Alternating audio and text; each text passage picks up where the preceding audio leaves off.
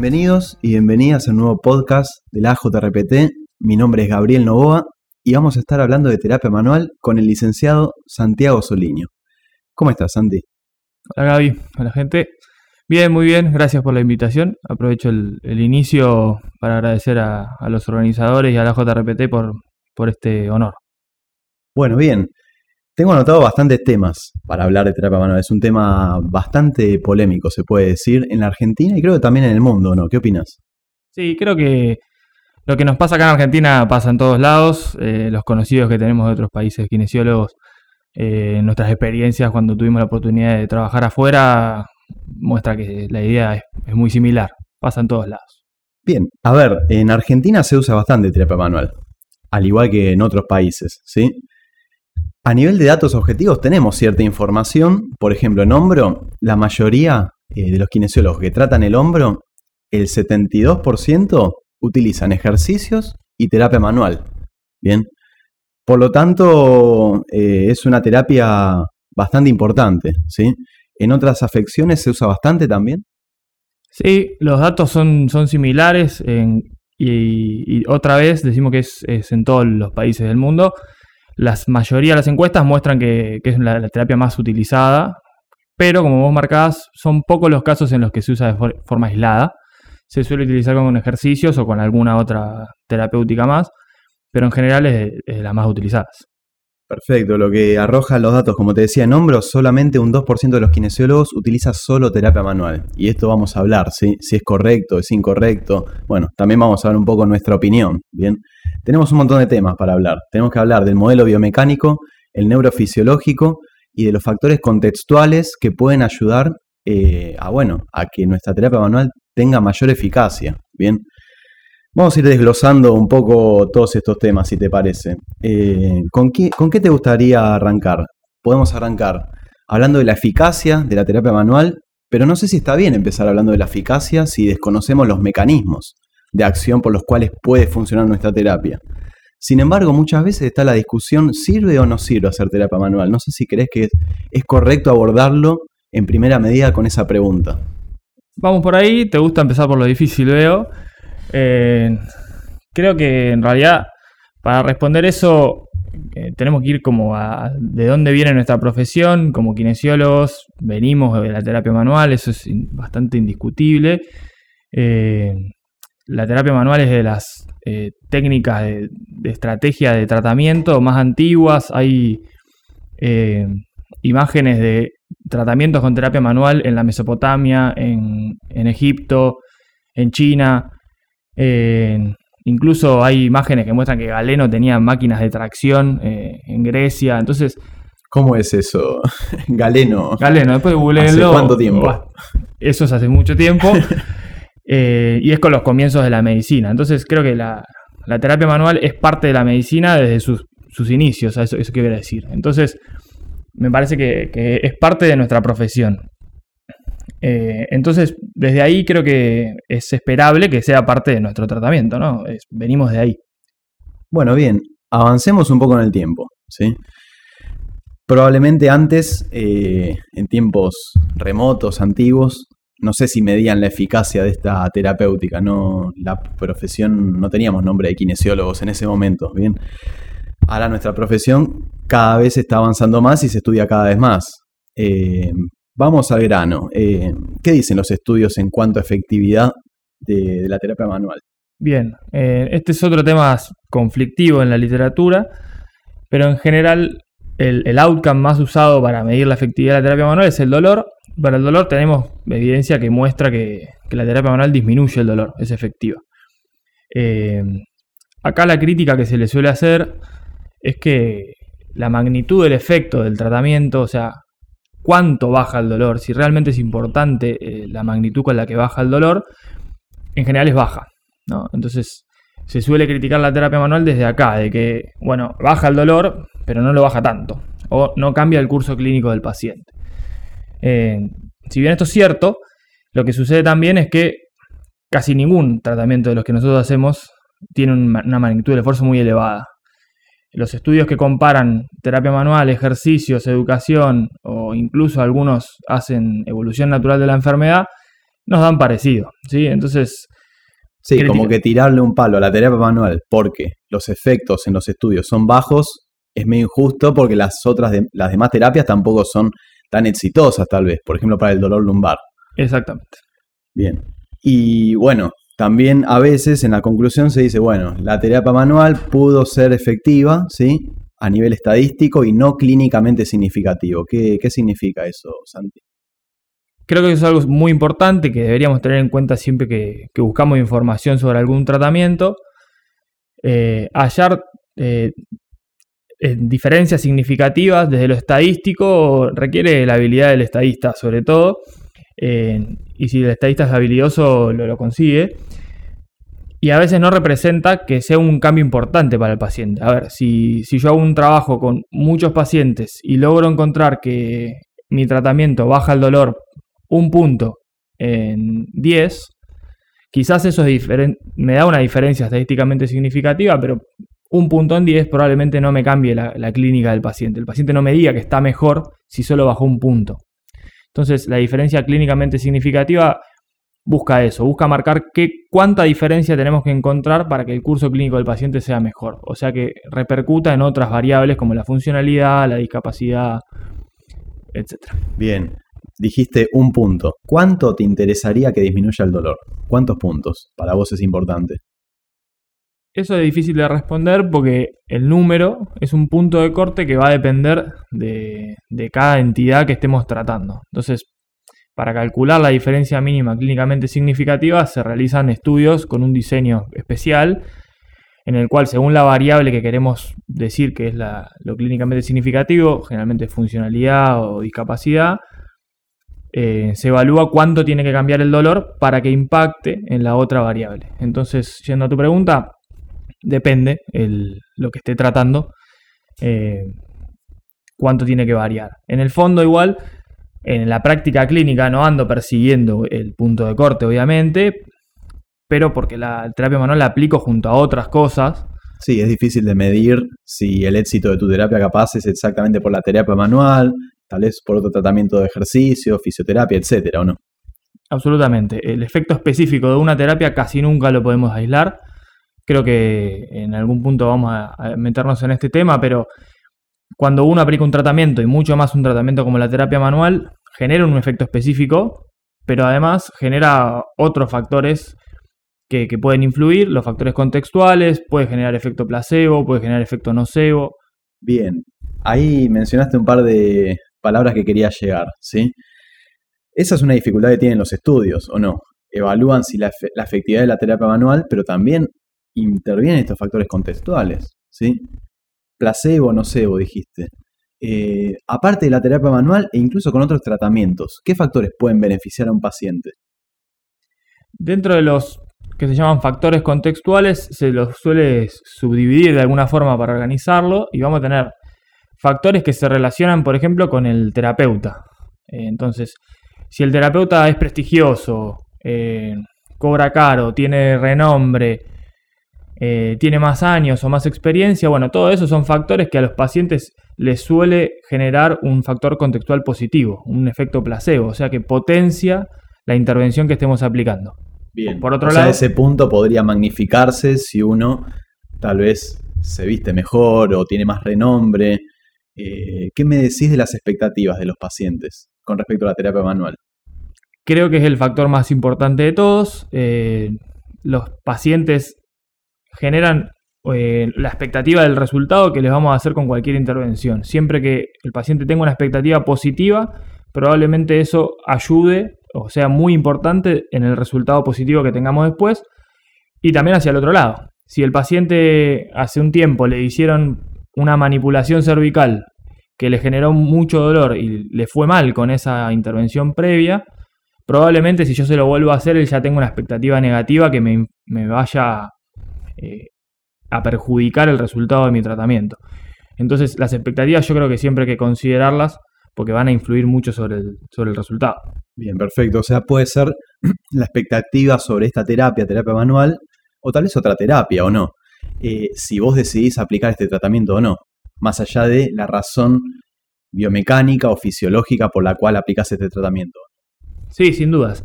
Esto pasa con, nos pasa mucho con la fisioterapia, que la última vez que tuvo un episodio de dolor le aplicaron determinado aparato de fisioterapia y le fue muy bien y nos pide que lo hagamos, eso es muy frecuente en el consultorio. Eh, así que sí, es parte de todas las intervenciones que hacemos. Sí. A ver, me pasa que muchos pacientes eh, quieren saber exactamente por qué disminuyó el dolor o por qué van mejorando. Yo a veces vuelvo atrás, ¿no? A veces le explico generalmente que el dolor es multifactorial y muchas veces desconocemos exactamente por qué le está doliendo al paciente.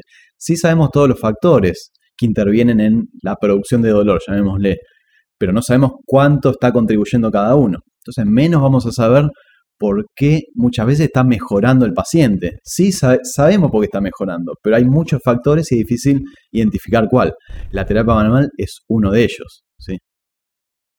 Sí, totalmente, estoy de acuerdo. Y más aún cuando aplicamos la terapia manual con otras intervenciones, que como ya hablamos al principio, es lo que hacemos la, gran mayoría. Entonces, si aplicamos muchos tratamientos o una terapia multimodal, es difícil decir que un tratamiento fue el beneficioso. Eh, y eso hace que no podamos aislar cuál fue el efecto específico. Se empieza a complicar estudiar la terapia manual, ¿sí? Al igual que cualquier tratamiento en kinesiología, ¿no? Bien, vamos, volvemos un poco atrás, ¿sí? Creo que nos adelantamos hablando de factores contextuales, pero tal vez un poco desordenado. ¿Qué es la terapia manual? ¿Sí?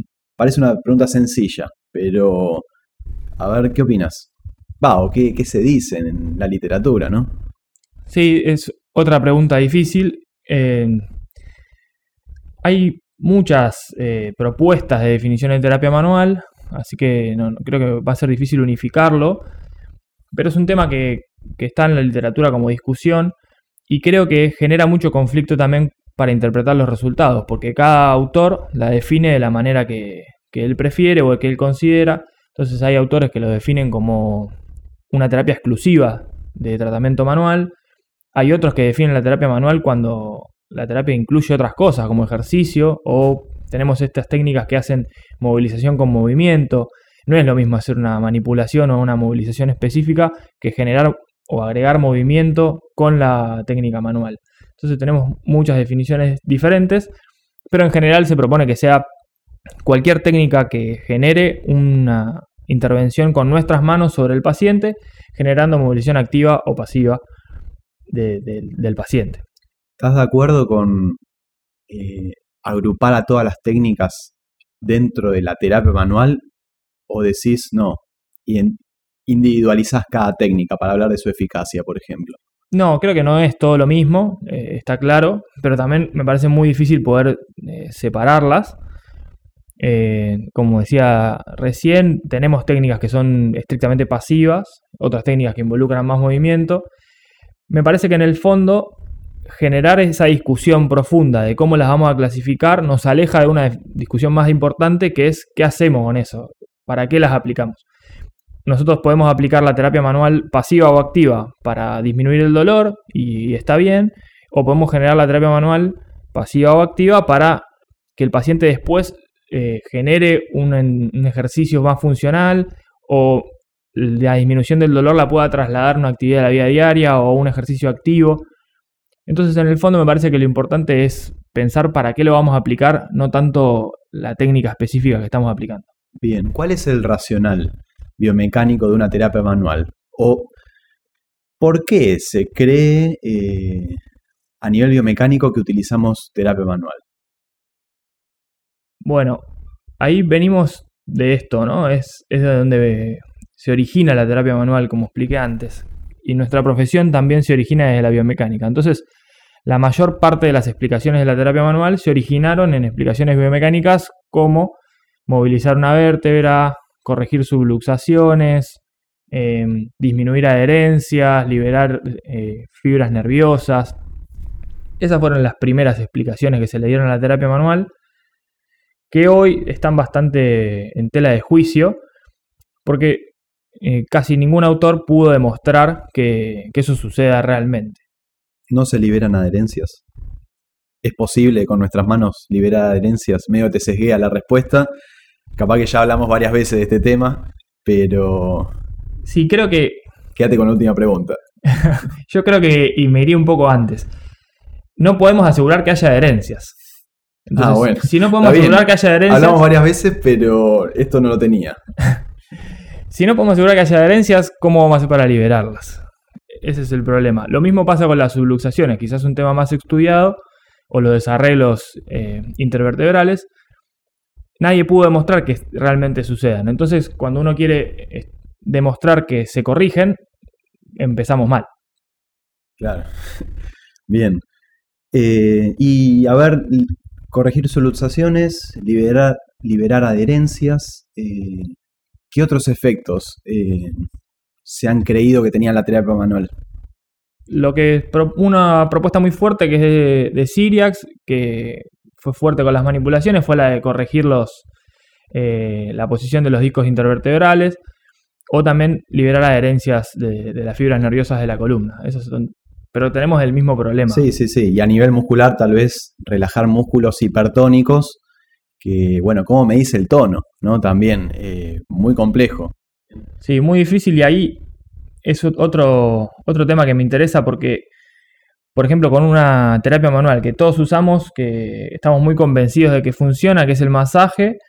Bueno, incluso ahora hay estudios que muestran que, el masaje no, aumenta el flujo sanguíneo a nivel muscular, ni aumenta la temperatura del músculo. Entonces, capaz que era la terapia manual más aceptada, ¿no? Como más simple de entender. E incluso hoy ponemos en duda no su efectividad, porque eso ya lo hablamos, disminuye el dolor y tiene otros beneficios, pero sí su mecanismo de funcionamiento. O sea, parece que no aumenta el flujo sanguíneo a nivel muscular. Entonces, viene por otro lado la cosa. Bien. Bueno, ¿por dónde viene? Hablamos algo de los factores contextuales que se aplican a todas las terapias, ¿sí? ¿Por dónde más puede venir el éxito de esta terapia manual? Lo que hoy se propone, y, y es lo que está en la literatura más aceptado, es el modelo neurofisiológico. Este no, no descarta totalmente lo biomecánico, pero lo que está estudiado hoy es que al aplicar un estímulo mecánico se generan algunas consecuencias mecánicas y se genera una catarata de eventos neurofisiológicos y, y endocrinos. Y esto posiblemente sea lo que explique mejor los efectos de- del tratamiento con nuestras manos. Bien. Se activa el sistema nervioso autónomo. eh, algunos neurotransmisores, por ejemplo, Vygotsky menciona en una revisión acerca de este tema, se libera dopamina, serotonina. Bueno, son neurotransmisores que tienen que ver con el comporta- comportamiento social, la motivación, la recompensa. Bueno, obviamente el problema, y como venimos hablando en toda la charla, es por esto que disminuye el dolor. Bueno, no, no sé si lo podemos saber del todo, sumado a la complicación y que se suman los factores contextuales, ¿no? Bien, eh, a ver, cuando se habla de modelo neurofisiológico, eh, uno estudia después los mecanismos de acción, por ejemplo, de los factores contextuales, y te puedes llegar a encontrar que son los mismos, ¿o no? Sí, de eso hay, hay mucha literatura, hay muchas investigaciones de- del efecto placebo y ven que al activarse el efecto placebo se genera una modificación en las áreas del cerebro con mayor flujo sanguíneo. Esto quiere decir que son las que están activas. Entonces aumenta la actividad de las zonas que tienen relación con la inhibición del dolor, la sustancia gris eh, periaqueductal, la amígdala, la, la corteza precingulada. Hay muchas zonas que se activan y muchas que se inhiben. ¿sí? Entonces, eh, eso sumado a la liberación de sustancias como dijiste vos, y opioides y endocannabinoides, todo eso genera un efecto que a veces es analgesia y puede tener algunos otros efectos. Esto es muy similar a lo que sucede cuando hacemos terapia manual. Los estudios que ven el efecto de la terapia manual encuentran que la, catarata neurofisiológica es similar a la del placebo. ¿Qué es un placebo? Si lo tenés que definir. Has mencionado ejemplos, capaz no le lo pusiste como factor contextual y no le dijiste placebo, pero ¿cuál es la definición? O con tus palabras, por supuesto. Te gusta ponerme en, en problemas. ¿eh? Sí, sí, hay, hay cosas que no fueron charladas previamente para nada. Pero vas bien, estás, Eh, estás respondiendo. Gracias.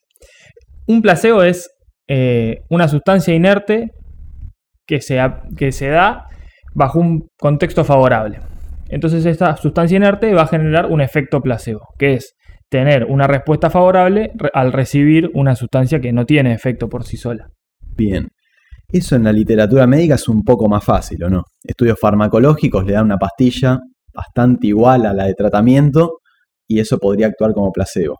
En terapia manual, ¿existe realmente un placebo? Es realmente un problema. Es un problema para la terapia manual y para la kinesiología en general. Pero lo que se suele hacer, lo que se intenta eh, hacer antes de realizar un, un, ensayo clínico con un grupo control, con una terapia placebo o simulada, es justamente validar alguna herramienta que simule a la terapia manual con su efecto mecánico. Entonces lo que hacen es, eh, en la mayoría de los casos, por ejemplo, si es una manipulación, hacen la manipulación sin el trust, por ejemplo, sin el, el ajuste. Hacen el movimiento, o a veces si no, hacen solo un toque terapéutico que se llama, solo apoyan la mano y no realizan la movilización o la manipulación. Esos son los modelos más, más utilizados y en general lo que se hace es evaluar la creencia de los pacientes de que están recibiendo el tratamiento eh, objetivo o a evaluar. Y en general los estudios muestran que los pacientes creen que están recibiendo la terapia manual evaluada.